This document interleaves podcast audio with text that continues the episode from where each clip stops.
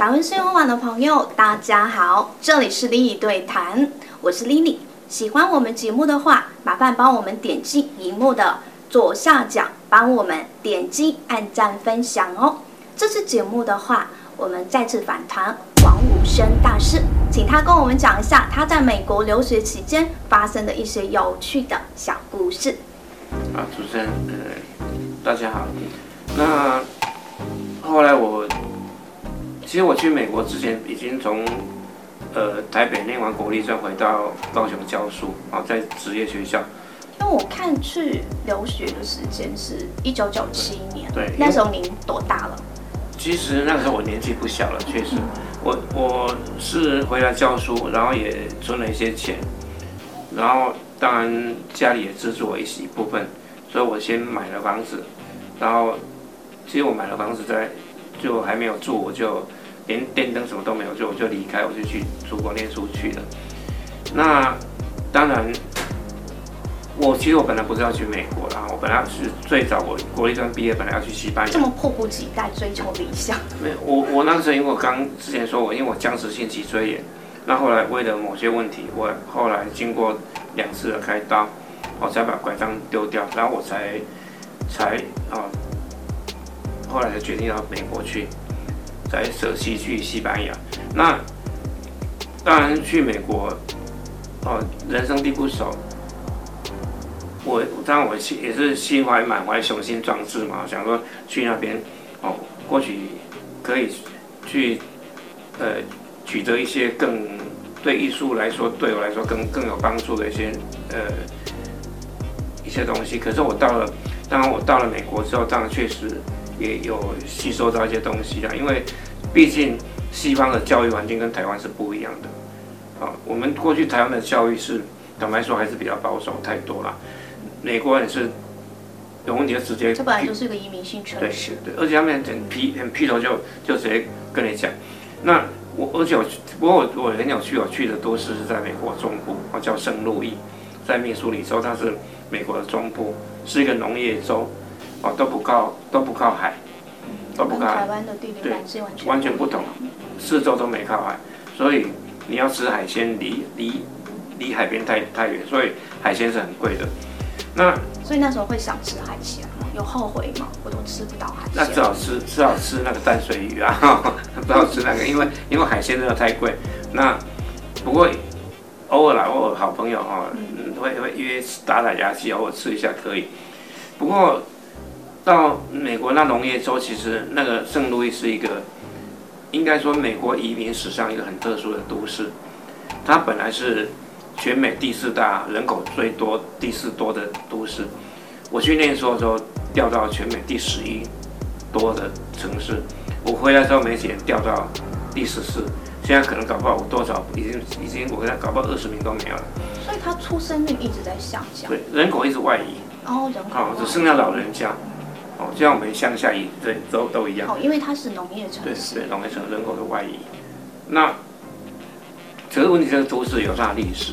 就是有，因为早期我们看到西部西部电影那个美国移民史，其实最早是他们欧洲西方的移民，好，不管德国人、法国人、英国人，好，他们一到到了那个美国内地，就就顺着密那个密苏里河一一进到那个我们那个都市圣路易，他们在那边做最后的补给。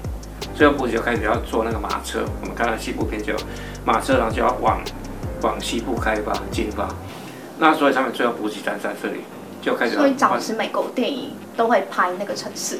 对，就就就经过那边，对，就那边做，所以那个蛮有趣的。所以我在那边可以感受到美国移民史在那个都市留下很多痕迹啊，大概这样子。有很多的历史性的对对对对啊，所以那边也是一区一区，有意大利区，有。法国区有德国区，哦，有，那当然就英国人比较多嘛，是吧？美国人是是以英英裔的血统的比较多一点。所以这个区域的话，它就像一个文化大熔炉一样。对对对，而且一样，它早期也是有原住民，啊，印第安也是有，也是有原住民，所以跟台湾过去的移民是很像，有原来有的原住民，有那个呃。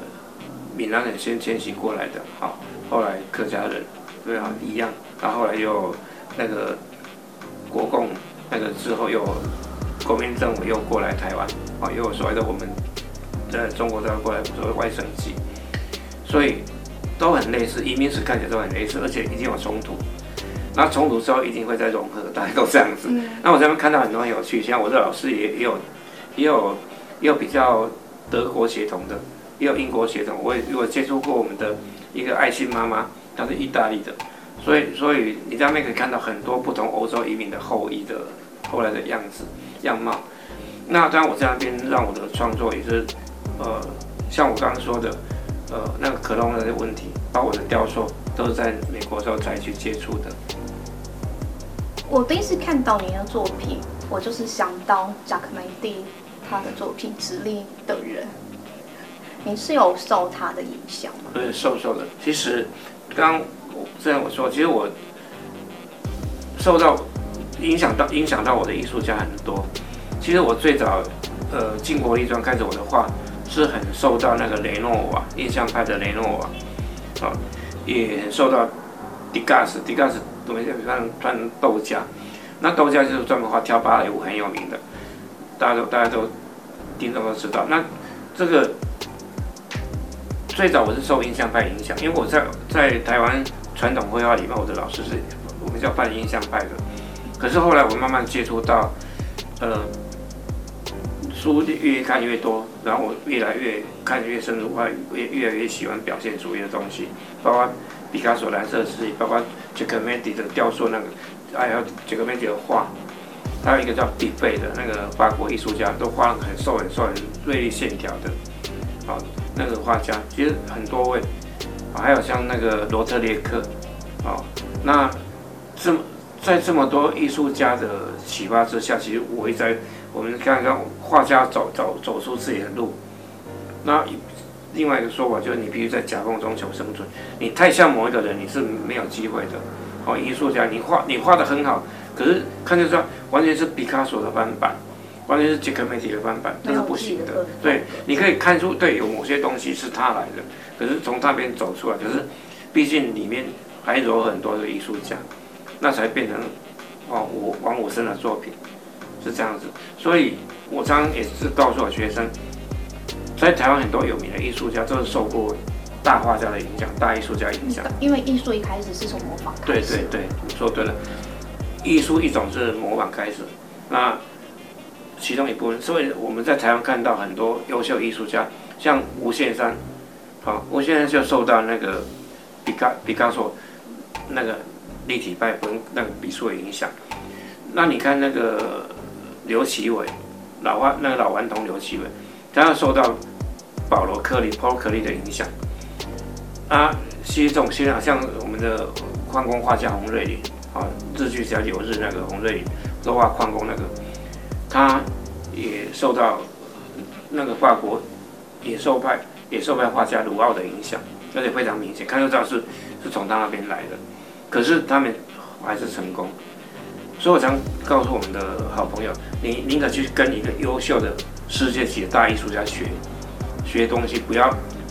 我常跟我讲讲，你学完武生干什么？我会不会成功都还不晓得。那你还不成功吗？哎，那还未必啊，我 我还未必会成功。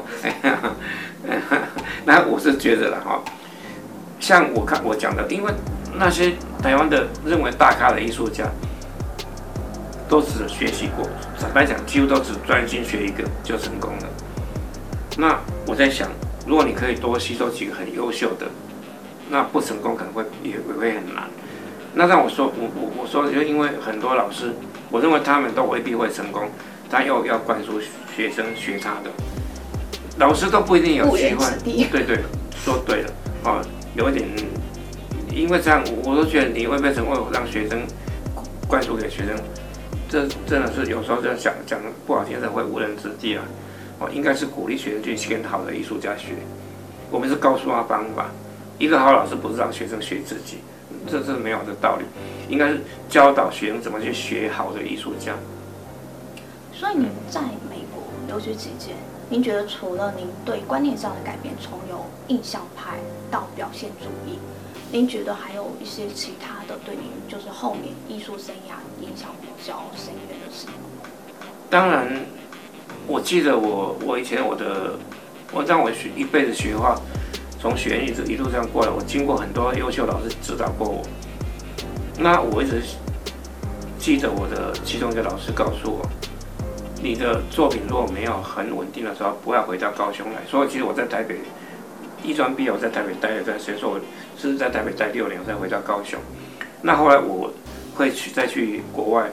是谁说话这么狠？哦、没有没有，这真的，因为怕他怕他，因为像是他怕怕我被干扰，因为你没有做你的画风没有风格没有稳定的时候，回到高雄，因为高雄是一个坦白讲，以前我们叫文化沙漠，当然是这几十年后有进步。那讲白点是人多嘴杂的地方，然后胡言乱语，真的，一大堆，都都是都是不懂艺术乱讲一大堆，你才会被干扰。我的老师也是这样。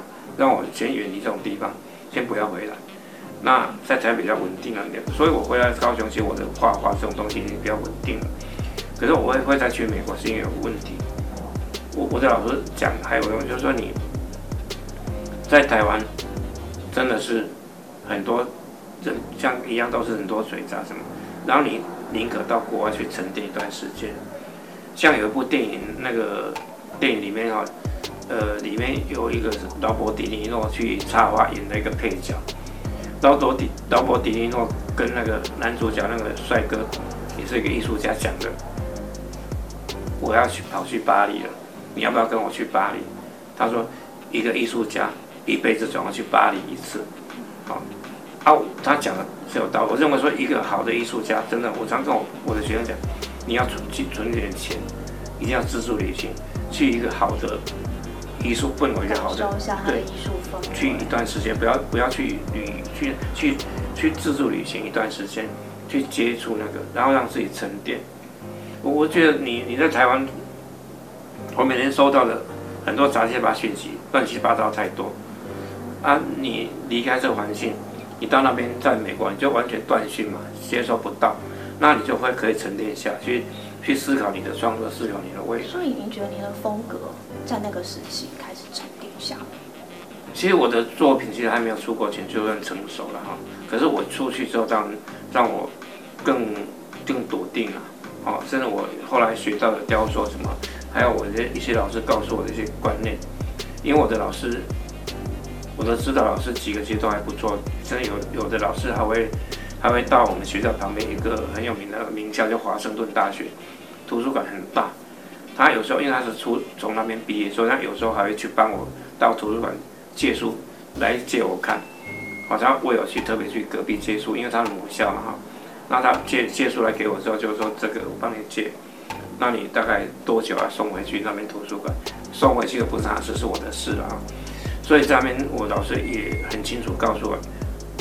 他也不是，他不会告诉我怎么做，他是也是找了很多优秀艺术家的书，哦，呃，像有一个叫马入，马入是，哦，是意大利一个很有名的雕塑家，也非常厉害，是世界级的。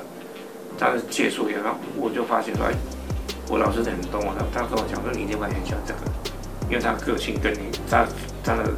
那创作的某些思考跟你有点。那其实我听起来，您不管在什么地方，老师都非常的支持你，也很喜欢一直在引导着你，无论是在国内还是在美国。其实应该说我，我我念过书的学校哈，其实本来老师都还蛮不错的啦，然后对学生都其实不止对我，对大多学生都一样都很好。只是说我这个人哈，可能我自己也会该，其实我平常不太找老师。好，可是当我有某些状况的时候，我会主动去找老师谈，所以在特殊状况就会去。那我的老师也知道我要干什么。哦，其实我像我在美国念书，我的老师也曾经一个月不来找我，我就一个人在研究室，我不用去教室，啊，我就一反正一个人我就玩我的。我的老师经过我的我的画画研究室，我明明门打开，他看看就看了我一眼，我就跟他嗨打招呼，他就跑了。相对无言。对，他也不他也不理我。因为他知道我在干什么，所以他也不会打扰我。那有到时候我们大合堂一群同学一起跟老师讨论的时候，我们老师坦白跟跟我们同学讲，讲无敌他的作品他根本不用解释画什么，看画就知道了，看画就有感。他也是怎么样？看你的画，看我的画就有感觉。他像他我的同学还被洗，对，我的同学还被洗脸。你讲那么多，啊，讲那么多，简直我看你画，我的画在你画里面看不到你讲的东西。你你讲那么一堆，可是画没有感觉。然后我老师就看，看吴迪的画，根本他就不用讲什么，看画就够了。对啊当然，在美国也是很有趣的事啊，像逛跳蚤市场。我假日最喜欢去去跳蚤市场。跳蚤市场就是说，呃，我们有几种，一种鸭舌就是车库了哈，然后，然后还有一种就是车库的那个，一种是庭院的，而且都意思差不多。就这一区的居民，美国人很有趣的，把他们不要用的旧东西全部搬出来，摆在门口的地上。卖，它都蛮便宜，的一块美金、两块美金。但是你有很童趣的一面，有人这样说你吗？没有，就非常童趣的一面。我我就喜欢那些那些旧东西，我觉得旧东西很有趣。嗯、那现在台灯什么都有。然后我说我喜欢去跟我的同学去逛那，只要假日有，因为他们报纸都会登。这这个这个这个这这个星期天哪一个社区有这种活动？那、啊、他们这社区的人全部都把旧东西搬出来，啊，他们很厉害，美国人厉害，他把旧旧东西搬出来，连儿童玩具啊都可以，他们都要洗干净哦，然后洗干净还用原来的它的包装都没有丢，又把原来包装包好，嗯，好，很像完整的就就在在他摆在地旁旁边整个社区做地摊就摆那个在卖，那很便宜，因为他他们认为随便丢很浪费不不环保，所以他们很有这个概念。啊，当然很多人在讲另外一个说法，说啊，因为他们的人啊比较比较节俭啊，比较吝啬啊，吝啬讲。因为那个时候他们就有环保的概念嘛。因对，因为美国人本身可能也是移民移民到两百多年，所以他们也很惜很惜福啦，他们对旧东西也很保护了，所以他们不会说像我们会乱丢。我们我们开玩笑，我们台湾经济崛起之后，很多人都乱丢东西，啊。现在可以用就好，对，很浪费钱，可以用就不用了。啊，也很多人有去，像也曾经，呃，在那边，呃，在那边的话，其实那美国同学也是一样，我们大家都很直接，他们不会讲背后话。我看你的话，我觉得不管对不对，我觉得哎，吴迪，我觉得你的画哪边我看的，好像觉得不是很好，你应该怎么样比较好？刚刚有受伤吗？不会不会，我们也可以这样跟他讲，可是。我们老师会会会会有时候打电话说，你讲的有道理，你可是你可以自己思考哪个是有道理的，他们不会讲背后话，哎、嗯，是大概这样子啊。就是跟我们东方文化比较。对对对，所以我蛮喜欢他们很直接的这种说法，有问题直接告诉你，你哪里有看你不顺眼，嗯，很好相处、啊，对对，按讲好，对讲清楚就好，这这是美国人的好处，我们台湾就很要揣测你在想什么，我在想什么，真的很累啊，对啊。非常感谢王武生大师今天跟我们分享了他在美国期间的就是非常有趣的小故事。